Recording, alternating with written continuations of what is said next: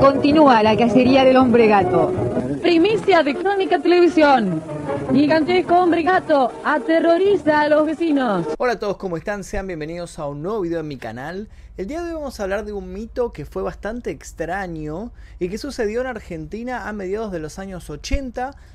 Algunos dicen que fue real, otros dicen que fue todo parte de una histeria colectiva cada uno tiene su teoría sobre este caso, lo cierto es que vamos a estar analizando todos los artículos eh, que la prensa subió en esa época y vamos a ver diferentes testigos.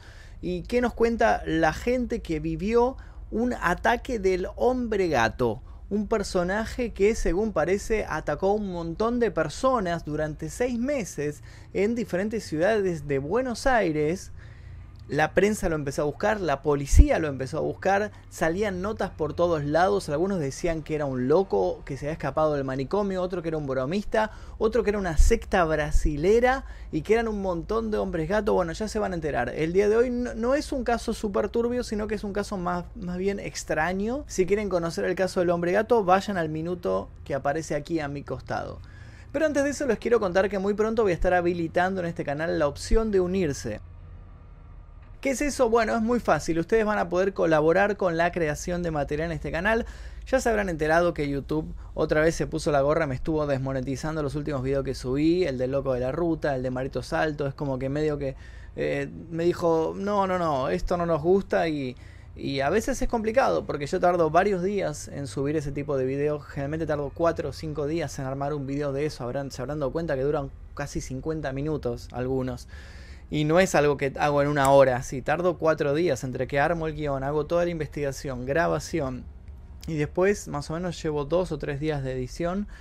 Y es complicado a veces estar cuatro o cinco días trabajando en un proyecto y que te lo desmoneticen así. Es como, imagínense ustedes trabajar una semana en, cualquier, cualquiera que sea el trabajo que ustedes tienen y que de repente su jefe diga, no, sabes que no me gusta lo que hiciste, no vas a cobrar nada esta semana. Bueno, básicamente es lo mismo.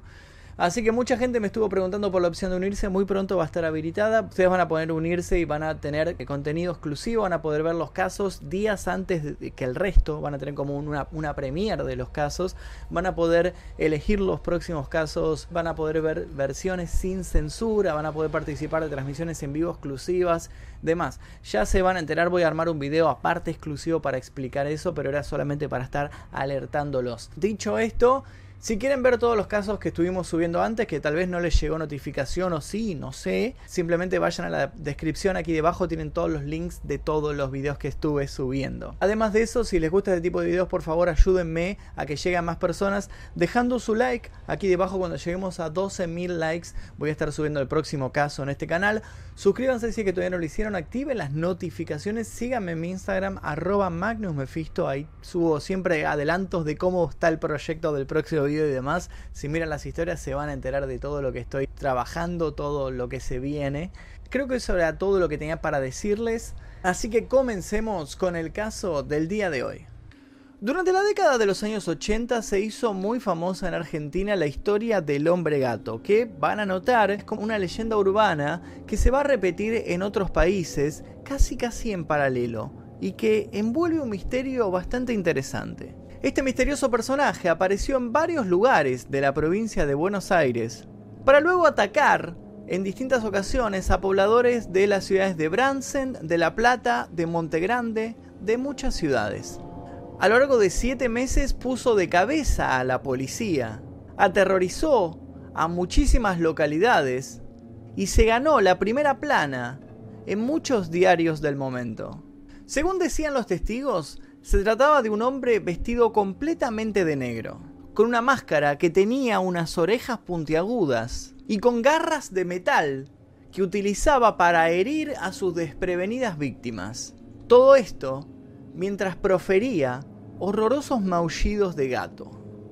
Al principio la prensa lo llamó el gato montés, pero luego el diario popular lo rebautizó con el nombre con el cual lo conocemos hasta el día de hoy, el hombre gato.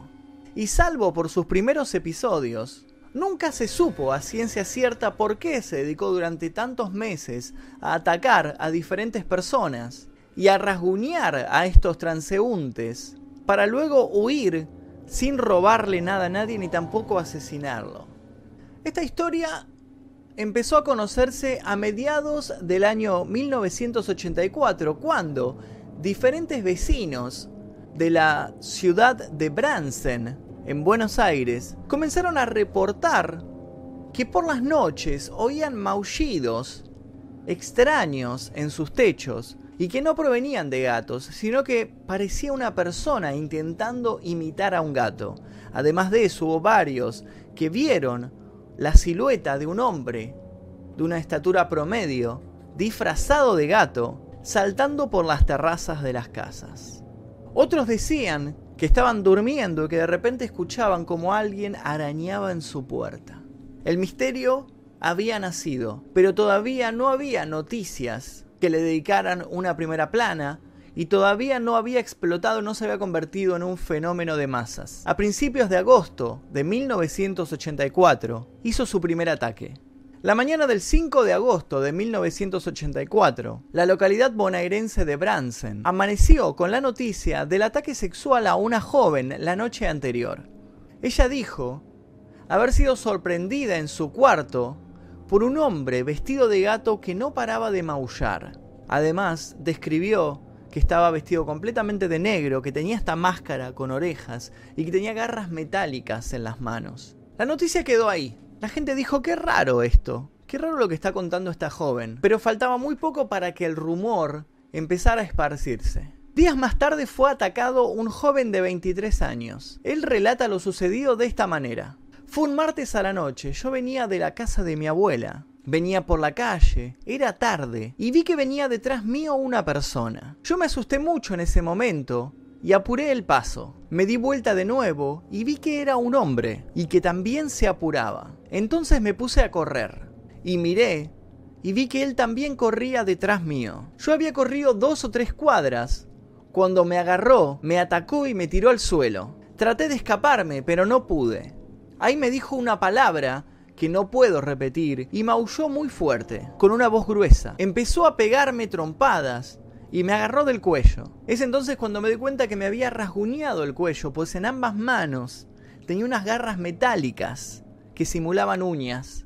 Esto lo puedo saber porque luego un, un médico me examinó y me dijo que si hubieran sido uñas reales, la forma de la herida sería completamente diferente. No pude verle en ningún momento la cara porque tenía una máscara negra. Quise sacarle la máscara en uno de estos forcejeos, pero no pude porque empezó a pegarme más fuerte. Era más alto que yo, de un metro ochenta más o menos, y por la manera de pegar se notaba que era un hombre fuerte. Yo me quedé desmayado en el suelo creo que unos 15 o 20 minutos. La policía me dijo que me quede tranquilo, pero realmente no quiero volver a Bransen hasta que lo atrapen. Se dijo por entonces que la policía le dio poca relevancia a este caso, y los ataques siguieron. Aunque ya no eran del tipo sexual como la primera vez, sino que eran incomprensibles. El hombre gato sorprendía a cualquiera que fuera caminando por la calle y simplemente lo lastimaba con sus poderosas garras artificiales, para después huir sin robarle nada. En los días siguientes a este ataque que relató el joven, el hombre gato hizo su aparición en diferentes casas de los vecinos de Bransen. Cuenta una vecina que al principio aparecía una vez cada tanto, después empezó a hacerlo más seguido, y dice, sé que apareció o lo vieron en diferentes lugares al mismo tiempo, y en horas simultáneas, y bueno, un fantasma creo que no es. El diablo creo que tampoco. Me parece que lo que sucedió es que en poco tiempo encontró un montón de ayudantes tontos que maullaban o rasguñaban puertas y ventanas para asustar a alguien nada más. Un segundo titular apareció en el diario, esta vez del diario Crónica, que decía, Bransen aterrorizado por el gato Montés. Crónica tempranamente decidió bautizar a este personaje como el gato Montés, pero la etiqueta no tuvo quórum, no pegó entre la gente, tampoco entre los lectores ni los difusores de la historia. Todos prefirieron la denominación que le dio el diario popular, ese mismo 4 de agosto de 1984. A este diario le tocó ganar esta batalla de nombres y desde hace más de 30 años los que conocen el mito lo siguen llamando el hombre gato. Para ese entonces el monstruo ya tenía nombre y empezaba a delinear algunos de sus rasgos más típicos. En principio se lo describía como un hombre alto, de 1,80 de estatura, muy fuerte, extremadamente ágil, con largas púas en los guantes que simulaban unas garras de acero y zapatillas con tapones o con clavos como las que utilizan los futbolistas. Todo esto para trepar mejor y poder agarrarse de las diferentes paredes y los techos de las casas. Pero lo que más sorprendió fue que maullaba escandalosamente y que al momento de hablar tenía una voz muy gruesa. ¿Se trataba de un demente? ¿De un bromista? ¿O estaban frente a algo más espeluznante? Fue entonces cuando un vecino decidió organizar una partida, una reunión de vecinos, un grupo armado para salir a buscar a este personaje. Varios vecinos se armaron con linternas y con armas de fuego para salir a perseguir a este tipo en las noches, pero ninguna de estas búsquedas tuvo éxito. Lo curioso es que cuando este vecino volvió a su casa luego de una de estas redadas, se enteró que el hombre gato había estado de visita en las cercanías de su hogar, con sus característicos maullidos. Al día siguiente de que se publicara una nota en el diario popular que decía El extraño personaje de Bransen está en receso, el hombre gato volvió a aparecer con sus maullidos que mantenían preocupados a todos sus vecinos, mientras que este individuo deambulaba por los techos de casa en casa. Uno de los episodios más extraños que ocurrieron fue cuando el 5 de agosto de 1984. Alguien llamó a la comisaría local diciendo, hola, soy el gato, les estoy hablando desde el número 2283. Y colgó. Entonces la policía raudamente llamó a este número. Y una voz le respondió, ¿no me creían? Sí, soy el gato. Al buscar este número en la guía telefónica les informaron que llevaba dos meses sin funcionar lo cual fue confirmado por el dueño de la línea. El hombre gato desafiaba a la policía, se burlaba de ella. Tal vez era una de las primeras veces que un personaje hacía esto, esto de burlarse de la autoridad policial, porque recordemos que en 1984, hacía relativamente muy muy poco tiempo,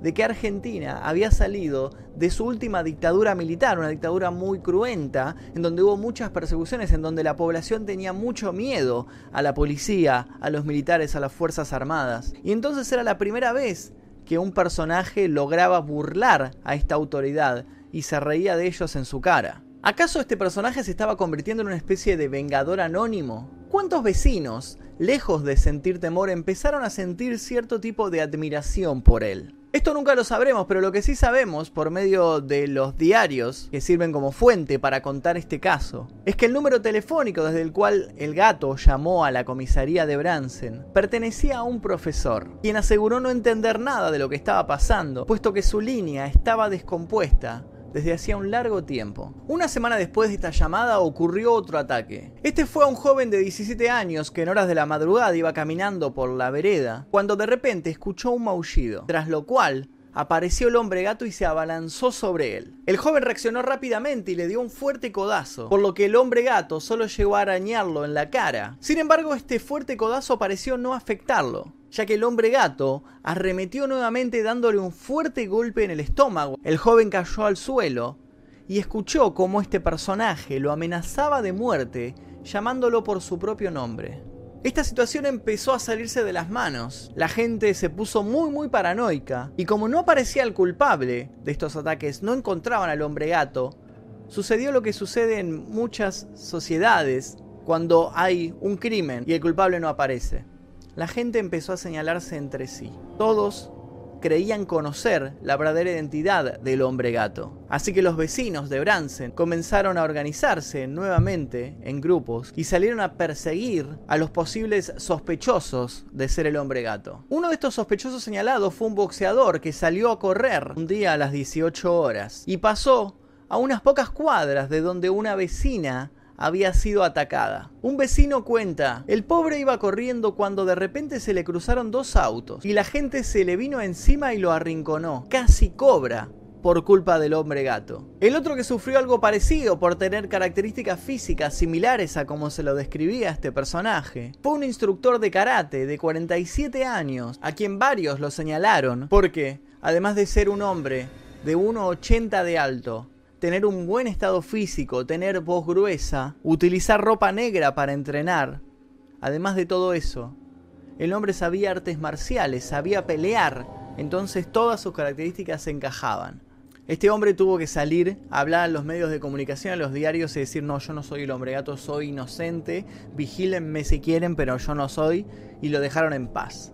El pueblo ya estaba aterrorizado. Pero más aterrorizado estaba Arnaldo Emilio Llanos, un vecino de 23 años, quien, según sus propios dichos, se había trenzado en un desigual combate con este misterioso ser. Arnaldo, si es que realmente existió y no fue un invento creado por los periodistas, no fue un actor pago por los medios de comunicación para seguir contando esta historia, para seguir robando con el mito del hombre gato, relató al canal Crónica que siendo las 23 horas había sido atacado por un individuo que utilizaba una máscara negra, que según la versión del diario popular no era una máscara sino que era una capucha que le cubría la mitad de la cara. Dijo que era alto, que era fuerte, que maullaba como un gato y que le rompió íntegramente la camisa que tenía puesta utilizando unas garras metálicas que tenía en las manos. Y también dice que lo hirió en el cuello. Aunque dijo que era veloz y ágil, lo describió como una persona chueca, lo que desencadenó una paranoia buscando entre los vecinos que tuvieran ese defecto. Según el diario Crónica, el singular combate terminó con la pérdida del conocimiento del muchacho, que cuando volvió en sí se alejó del pueblo de Bransen y juró no volver nunca más hasta que el hombre gato fuera apresado. A simple vista, el grotesco personaje había llegado para alterar el cansino clima del pueblo. Ya nada parecía ser como antes, y mucho menos para una aterrada muchacha de 13 años de edad, que tras ser atacada en un galpón, había conseguido verle la cara sin la máscara, razón por la cual se negaba a revelar su identidad manteniéndose de esta manera a salvo. La policía, sin embargo, logró interrogar a esta joven hicieron un identikit que mantuvieron en secreto a la prensa y a las personas y salieron a la búsqueda de este sospechoso con los rasgos que había descrito esta chica. No va a quedar un solo rincón sin revisar hasta terminar con esta plaga, sostuvieron los policías de Bransen, según relata el diario popular del día 7 de agosto. Pero esta plaga no se dejó atrapar. Sus macabros aullidos siguieron interrumpiendo la quietud de la noche. El maullido se conoce a la legua, declara un poblador. No es el de un gato, sino el de un hombre que finge serlo. Unos días más tarde, el 14 de agosto, Diario Crónica volvía a poner en ridículo a las fuerzas del orden, con un titular que revelaba el error de una supuesta captura errónea. Muy a pesar de todo, las tropelías del personaje parecían ir en aumento. Todo empezó con sus andanzas hace más de un mes, atacando a mujeres solas, a las que violó. Con un solo renglón, de violento asustador, el hombre gato se había convertido en un violador. Era necesario dar con él a la brevedad. Ya se estaba pasando de la raya. La comicidad que podía haber despertado esta noticia en sus primeros días mutaba lentamente hacia el drama. Pero tras estos últimos ataques, el hombre gato dejó de aparecer en Bransen hasta el año siguiente. Lo que probablemente haya sucedido es que, viendo estos titulares, viendo que Crónica de repente inventaba cosas, decía que el hombre gato de repente era un violador, de repente había matado personas, de repente era un agresivo, todas noticias en el aire basadas en supuestas declaraciones de vecinos que nadie podía acreditar, lo más probable es que este hombre gato se haya percatado de que tantos vecinos armados y enojados conformaban un enorme peligro para él, así que no tardó en mudarse hacia otras localidades. Montegrande, Bursaco, Almirante Brown y Lavallol se convirtieron en nuevos blancos de sus ataques. También hay ciertas personas que dicen haberlo visto en las provincias de Santa Fe, en Córdoba y en Capital Federal, en zonas de muchas arboledas, como por ejemplo los bosques de Palermo. La primavera del año 1984 sorprendió al partido de Esteban Echeverría, con la gente alzada en las calles, y calificados informantes revelaban que se habían organizado precarios grupos armados con palos, con piedras y con cadenas. Por otro lado, otra fuente altamente confiable del Hospital Municipal Santa Marina de Monte Grande afirmaba que tres personas habían sido heridas por el hombre gato y que estaban en ese momento internadas en el hospital con heridas muy graves. Una estaba herida en un brazo con un elemento similar a un gancho de carnicero otras tenían unas marcas como si fuera un tenedor y finalmente la última tenía rasguños en el rostro. Pero los ataques no estaban dirigidos solo a personas. También se denunciaban intentos de ingresar a viviendas, junto con paredes, ventanas y puertas destrozadas a arañazos. El hombre gato de repente aparecía en todas partes. Diferentes barrios alertaban a la gente sobre su presencia. Fue entonces cuando una hipótesis que al principio había sido levemente esbozada en Bransen, donde primero había aparecido este personaje, comenzó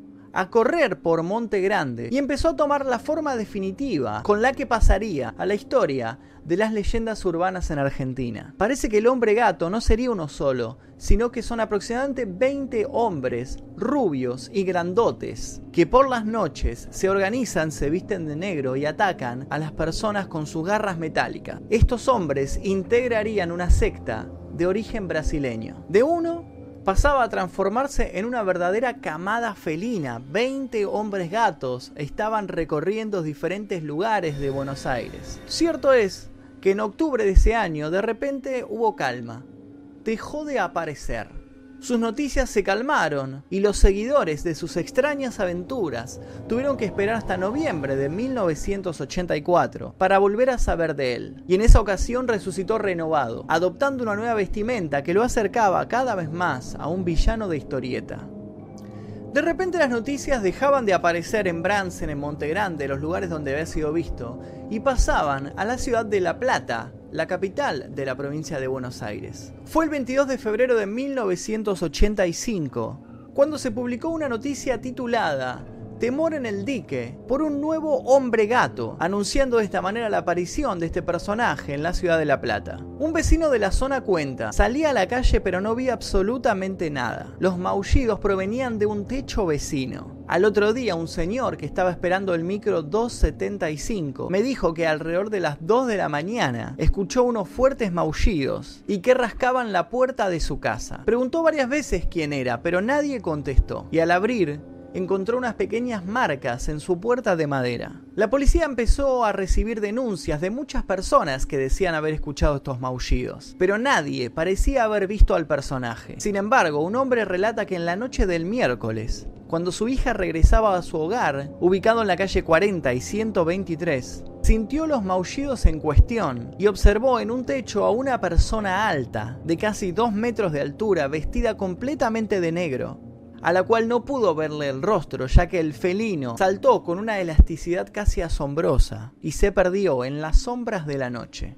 Otro testimonio lo brinda el peón del hipódromo de La Plata. Hoy llegué alrededor de las 6 de la mañana y escuché a dos peones que comentaban que a eso de las 3 de la mañana muchos caballos se mostraron inquietos mientras escuchaban fuertes maullidos. Si los caballos se asustaron es porque había algo extraño. Y eso extraño no era precisamente una persona, ya que estos animales están muy acostumbrados a los humanos. Tiene que ser algo muy raro. A pesar del operativo policial montado en la zona, no pudieron capturar al hombre gato, quien volvió a aparecer en los hornos y unos días más tarde en Villa Elvira. Según los testimonios, el personaje fue visto por lo menos en tres patios de unas fincas. Si bien no hubo denuncia policial al respecto, se sabe que varios vecinos organizaron entre las 3 y 4 de la mañana una batida para atrapar al hombre gato. Fue en la ciudad de La Plata, donde este individuo cambió su modus operandi. Se podría decir que se afelinó aún más. Sus agresiones se volvieron más traicioneras y tomó la costumbre de lanzarse a sus víctimas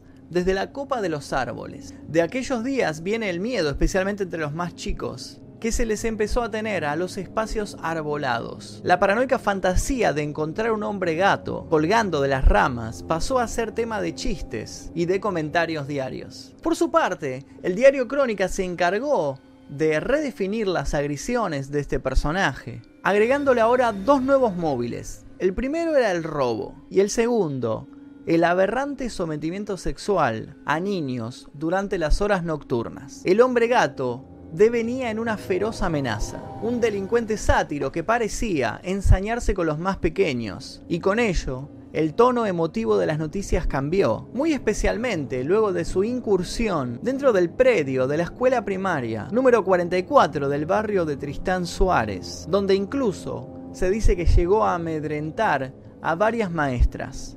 Esta noticia del hombre gato apareciendo en la escuela se dio en un contexto en el cual cada persona agregaba un nuevo detalle al personaje. Aparentemente no había sido más que un rumor esparcido entre los alumnos que habían inventado esta fantasía, los niños habían empezado a hablar de, este del hombre gato y cada uno inventaba su propia versión del hecho. Pero esta nota del diario la dio una maestra que dijo que vio al hombre gato subirse a un árbol y luego bajar desde ese árbol por la reja de entrada de la escuela y lo describió con un hombre alto, vestido de negro, que tenía una capa negra, tenía zapatos con clavos, un antifaz y garras de acero. De repente el hombre gato se parecía más a una descripción del zorro, que no olvidemos que en la década del 80 era muy muy popular en la televisión en Argentina que a lo que había sido su descripción original del personaje. Aparecían personas anónimas confirmando que este personaje había tenido garras en las manos y que había atacado a personas en el barrio de Tristán Suárez. Y el diario Crónica, al final de la nota, se aventuraba aún más diciendo que se estaba investigando la muerte de dos vecinos de la zona que habían aparecido asesinados con marcas de garras en su cuerpo. Parecía que ahora el hombre gato, además de convertirse en un ladrón, en un violador, en un acosador de niños, era un asesino. Tras semejante insinuación, el personaje desapareció de la sección de policiales durante un mes. Habría que esperar hasta el 29 de diciembre de 1984 para que Diario Popular lo pusiera en un titular nuevamente. Otro ataque del hombre gato. Mujer sorprendida al llegar a su hogar en Monte Grande. Al parecer, los espacios privados de las personas seguían a merced de este hombre gato, y ya no diferenciaba entre hombres, mujeres, niños, también atacaba a mujeres de edad avanzada como era la señora de esta noticia. Sus hábitos eran cada vez más violentos y su refugio se encontraba en los árboles, sus maullidos estaban siendo oídos por todas partes. El diario popular dijo que había aparecido una niña de 9 años herida por estas garras metálicas en el partido de Esteban Echevarría. Con esto las noticias ya eran suficientes, ya el hombre gato había cansado a todo el mundo. Y tras seis meses de presencia mediática, había que ponerle un final de una vez por todas. El 30 de diciembre de 1984, finalmente una noticia sacudió a la opinión pública. Matan al hombre gato habría caído en Ezeiza tras enfrentar a la policía. Pero bastaba con leer un poquito la nota para darse cuenta de que no había ninguna seguridad, que había pruebas que confirmaran su deceso. El tiempo verbal que se utilizaba la nota generaba muchas dudas y todo seguía siendo muy ambiguo. ¿Estaba realmente muerto el hombre gato? Tras un tiroteo de 45 minutos habría sido abatido el hombre gato. Pero ¿quién decía esto? La versión venía de los vecinos y no era una versión oficial proveniente de la policía. Las fuerzas de seguridad seguían sin declarar oficialmente nada, ni siquiera la Brigada de Investigaciones de Avellaneda, a quien le atribuían el espectacular hecho. Por otro lado, este hombre gato habría mostrado una gran resistencia a morir. Pese a que le daban varios disparos, no le hacían nada, pues rebotaban en una gruesa armadura que le cubría gran parte del cuerpo. Y agregaban, habría sido identificado como un brasileño, lo que refuerza la teoría de la secta brasileña de hombres gatos. En definitiva no había seguridad en absolutamente nada. Blindado como estaba, el malviviente dejaba abierta una posibilidad de una nueva aparición, de una secuela del hombre gato que no tardó en producirse. El primero de enero de 1985, cuando los festejos de Año Nuevo todavía continuaban, volvió a las andadas. Reapareció el hombre gato. Vecinos de Monte Grande organizan patrullas para atraparlo. Perdón porque esto es muy fuerte, es muy bueno este caso, es muy bueno. Este hombre gato parecía tener más de 7 vidas, y aunque en esta oportunidad no se reportaba ninguna víctima, las batidas populares no se dejaban esperar. Tampoco, varios días después, el 10 de enero de 1985, cuando sus apariciones empezaron a, darse en Bursaco, en zona sur de Buenos Aires, y también en Lavallol, otra vez aparece el hombre gato. Patrullas de civiles armados recorren las calles de Bursaco, tratando de sorprender, vivo o muerto, al extraño personaje. Apareció la noche de Reyes, se quejaba un vecino, totalmente enojado por terrible osadía. Quieren entrar a las casas para lastimar a los moradores, decía otro. Los oímos y escuchamos raspar las paredes, denunciaba una señora. La policía no hace nada, nuestros hombres que trabajan todo el día deben pasar toda la noche buscándolo, reclamaba una ama de casa indignada. Hay más de uno, aseguraban a viva voz. Son sujetos vestidos con prendas negras, anteojos especiales para ver de noche, botas de cuero, manoplas y chalecos antibalas. No deben ser argentinos, pues sus palabras parecen portuguesas o brasileñas. Los hombres gato de repente se han convertido en un terrible comando de élite. ¿Acaso nos estaban invadiendo nuestra... ¿Acaso nos estaban invadiendo nuestros vecinos latinoamericanos? El 27 de febrero de 1985 le tocó a un pueblo del partido de General Sarmiento, Andanzas del Hombre Gato. Vecinos de Pablo Nogués montaron un operativo para poner fin a la pesadilla. El lenguaje periodístico se militarizaba. Ya se hablaba de operativos de defensa, de cientos de vecinos armados por las calles y de algunos heridos. Un joven del barrio Cabañas había resultado herido con un tiro en el cuerpo mientras perseguía a un hombre gato quien logró escapar subiéndose a un auto conducido por un cómplice. Desde hace 10 días no podemos dormir, dijo un vecino y ya eran cuatro las personas que se decía que habían sido atacadas y atendidas en el hospital de Polvorines. La guerra se había declarado y justo cuando todo parecía estallar e irse al demonio, el hombre gato desapareció para siempre. El último mega operativo del que se tiene noticias ocurrió en General Sarmiento, a fines de febrero de 1985, cuando se lo vio por última vez. Seguramente consciente de que tarde o temprano algún vecino acertaría y le pondría fin a sus nueve vidas de un balazo, el hombre gato se esfumó tan furtivamente como había llegado, dejándonos para siempre con la intriga de su identidad y sus motivos. Pero es hora de hablar de las teorías. ¿Existió realmente el hombre gato? ¿Fue un caso de histeria masiva de varias ciudades en donde sus pobladores creyeron ver a esta figura todos a la vez? ¿Qué fue lo que provocó esta paranoia en la población? El temor que el hombre gato despertó en la población en la década de 1980, o la aparición de otros personajes amenazadores del mismo tipo, puede ser interpretado como una clara señal de lo presentes que están en la sociedad ciertos miedos ancestrales, y de cómo se camuflan y adaptan a los tiempos que corren, además de revelar cuán delgada es nuestra capa de racionalidad. El pensamiento mágico siempre está presente, está ahí agazapado como el hombre gato, listo para pegarnos un zarpazo que nos quite la rutina cotidiana y nos lleve a otra realidad mucho más flexible, abierta y limitada, en donde muchas cosas son posibles, aún siendo estas cosas abiertamente ridículas. Ya sea utilizando una capucha negra, utilizando una máscara, utilizando una capa, un traje negro, las garras, lo primero que se nos viene a la mente cuando nos hablan del hombre gato es una figura mítica que sale de la hibridez entre humano y animal, algo que viene desde épocas ancestrales. No olvidemos la mitología griega con su Minotauro, por ejemplo. Pero sin embargo, analicemos todas las teorías, más allá de la teoría de lo híbrido, de los miedos, de la, de la realidad mágica, analicemos las teorías que, que se manejaron en el momento. La primera teoría que se habló fue de un loco, un loco o un bromista que se disfrazaba de este personaje y salía a molestar a la gente. Un individuo claramente desquiciado, muy ágil y muy escurridizo, capaz de grandes saltos de corrida, de, actos de violencia. En toda su carrera delictiva este hombre gato pasó de ser al principio, según la, prensa del momento, un simple asustador a un asesino, a un violador, a alguien que acosaba a chicos, alguien bastante, bastante más turbio, un personaje, alguien bastante, bastante más turbio, un personaje mucho más oscuro.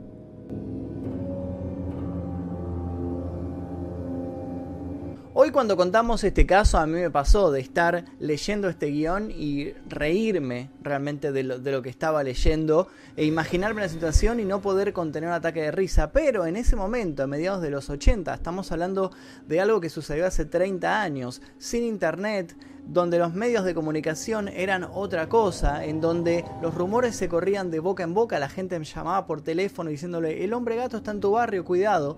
Los chicos, los que eran chicos en ese momento, a mediados de los 80, desarrollaron un gran miedo a este personaje. Era una especie de un cuco, un hombre de la bolsa.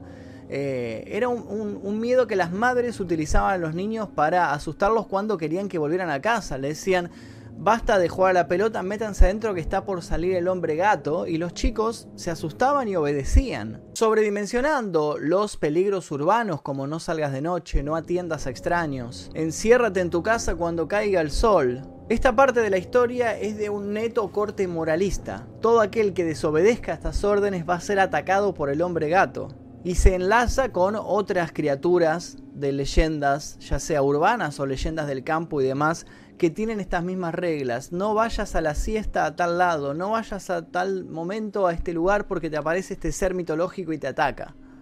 Otra parte del mito del hombre gato es la que dice que se reportaba sus avistamientos al mismo tiempo en lugares muy muy lejanos. Eran muchos, eran una organización de hombres gatos que se reunía y se ponía de acuerdo para atacar a tal hora en diferentes puntos a la vez. También creó la teoría de que no eran de Argentina, sino que eran una secta de brasileros altos y rubios que venían a atacar a la gente acá ¿Por qué se creó esta teoría de la secta de los brasileros? Bueno, tal vez esta teoría no deja de reflejar una antigua xenofobia que existe hacia Brasil. Por décadas en el pasado, hace muchos años, y hasta que sucedió la unión del, del Mercosur, hubo cierta enemistad bastante inexplicable entre Argentina y Brasil o Argentina y Chile, por ejemplo. Recordemos en los mundiales, siempre está este clásico, ¿no? Argentina contra Brasil. Siempre termina perdiendo Argentina, obviamente que siempre termina perdiendo.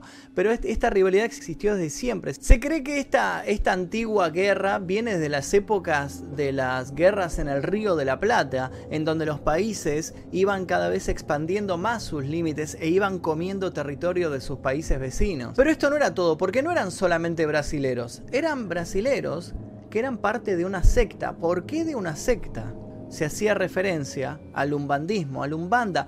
¿Cuántas veces estuvimos hablando de umbanda en los casos que estuvimos tocando en este canal? Caso Ramoncito. El, la secta que había sacrificado a Ramoncito había tomado ciertos elementos ahí en el aire del umbanda que le habían parecido que iban por este lado. No eran umbandas, pero sí habían tomado algunos elementos que le parecían a ellos que les servían. Bueno, acá es más o menos lo mismo. Partiendo un poco desde la ignorancia y desde el miedo hacia lo desconocido, la gente creía que este grupo de hombres gatos brasileños era un grupo umbanda. ¿Por qué? Miedos de la gente tal vez. En pocas palabras, a estos prejuicios, primero de corte nacionalista, el miedo al extranjero, el miedo al brasilero, el odio hacia el brasilero, también se unía este otro tipo de miedo, que ya era más de un corte racista, un miedo también cultural. Y no nos sorprende que fíjense cómo describen al hombre gato. Sí, los brasileros decían que eran altos rubios, pero ¿cómo estaban vestidos? Estaban vestidos de negros. El hombre gato era un negro. Nadie, no lo llamaban hombre gato negro, pero sí todo el mundo, no, nadie lo imaginaba como un gato atigrado o como un gato blanco, siempre era el gato negro. La indumentaria oscura que tenía este personaje podría ser una sublimación elegante del prejuicio. En el imaginario y fantasía de muchos, el umbandismo tiene que ver con el satanismo, con el sacrificio de personas, por ejemplo. Tiene que ver con sangre, con violencia ritual. Y no es extraño entonces que todo este mito de los hombres gatos haya quedado relacionado con todos estos miedos irracionales de la gente. Muy probablemente influenciadas por el crimen de Oriel Briand, cometido en julio de 1984 y vinculado también a sectas y rituales del mismo tipo. Si quieren que hagamos el caso de Oriel, dejen su like cuando lleguemos a 12.000 likes en este video vamos a estar hablando de qué sucedió en ese caso en particular y por qué creó todo este miedo en la sociedad. Otro mito del cual se hablaba es que este grupo de hombres gato no era más que fruto de experimentos genéticos que habían hecho durante la dictadura militar. Recordemos que Argentina recién salía de la dictadura militar en ese momento. Entonces se decía, la gente no sabía lo que había pasado todavía. Recién se empezaban a dar los primeros juicios a los dictadores, se empezaba a hablar de las detenciones ilegales y demás. Pero era también, como les digo, todos rumores, boca en boca. Entonces la gente fantaseaba, fantaseaba con campos de concentración, con experimentos genéticos que hacían los militares. Entonces decían que estos hombres gatos eran híbridos que habían creado también. Todas fantasías de la gente de la época. A nosotros nos suena ridículo hoy en día, pero tal vez en ese momento sonaba un poco más verosímil. De este mito, de los experimentos de los militares para crear estos seres híbridos, surge la idea de que el hombre gato atacaba también en, en, el barrio de agronomía, que es donde está la facultad de agronomía, donde se hacen estudios con animales en este lugar. Y es así como quedó ligado este lugar a este mito de los experimentos militares ocultos. Se decía que lo que querían crear los militares del momento era el soldado perfecto, ágil, que atacara, que tuviera armas en sus manos, estas garras, que resistiera las balas. Todo esto ligado también a los experimentos del nazismo, que esos sí fueron reales, pero bueno, derivó en esto, ¿no? E incluso se decía que la prensa del momento inventó todo lo de la secta brasilera para cubrir los experimentos militares que se han hecho, que fue un falso rumor creado por los militares para desviar la atención de lo que realmente estaba sucediendo. En fin, hubo miles de teorías. Otra teoría habla, por ejemplo, en el libro Buenos Aires es leyenda 2, hablan de este mito y dicen que fue creado por el escritor Julio Cortázar. Fue un mito creado por él y de ahí se impulsó toda esta fantasía. Otros dicen que fue creado por las inmobiliarias de las zonas para bajar los costos de las viviendas de estos barrios y luego, cuando estén bajos, comprarlos, adquirirlos a muy bajo precio y luego lograr revenderlos a un precio mucho más elevado y ganar así en el compra-venta, ganar una diferencia. Pero yo creo que la explicación más lógica y la que muchos sostienen, la más simple de todas, es que fue nada más y nada menos que un invento de los medios de comunicación. Fue un rumor que se extendió entre la gente y los diarios de ese momento, Diario Crónica, Diario Popular, lo utilizaron simplemente para vender más diarios. Pero lo que no podemos negar es que esta historia es interesante, tiene de todo, tiene hombres gatos, super soldados, experimentos del gobierno, científicos locos, eh, vagabundos, ermitaños, bromistas, eh, karatecas, peleas, grupos de vecinos armados, bueno, hay de todo en esta historia y realmente me, a mí me llamó muchísimo la atención cuando me enteré. Yo no viví en esta época, yo realmente cuando todo estaba sucediendo, yo realmente estaba naciendo recién, yo nací en noviembre del 84, así que era un bebé prácticamente, pero me hubiera gustado poder experimentar toda esta paranoia y todo este mito y poder analizar todo esto día a día en el canal YouTube. Yo seguramente lo hubiera hecho conociéndome, hubiera hecho 50 videos sobre los hombres gatos en ese momento. Bueno, espero que les haya gustado el video del día de hoy. Quedan muchas dudas flotando en el aire. ¿Cuáles de estas teorías serán reales? ¿Realmente era un, algo armado por el gobierno? Eh, ¿Era un loco? ¿Era parte de la paranoia de la gente? ¿Nunca existió? ¿Era una secta? ¿Qué era el hombre gato? No lo, creo que nunca lo vamos a saber. Es un misterio que siempre va a quedar flotando. Pero bueno, espero que les haya gustado el video. Suscríbanse si es que todavía no lo hicieron. Dejen su likes a los 12.000 likes. Sale el próximo video. Y dejen sugerencias de próximos casos que les gustaría que toque en este canal. Voy a estar atento a todas sus sugerencias. Mi nombre es Magnus Mephisto. Nosotros nos veremos seguramente en el próximo video. Adiós.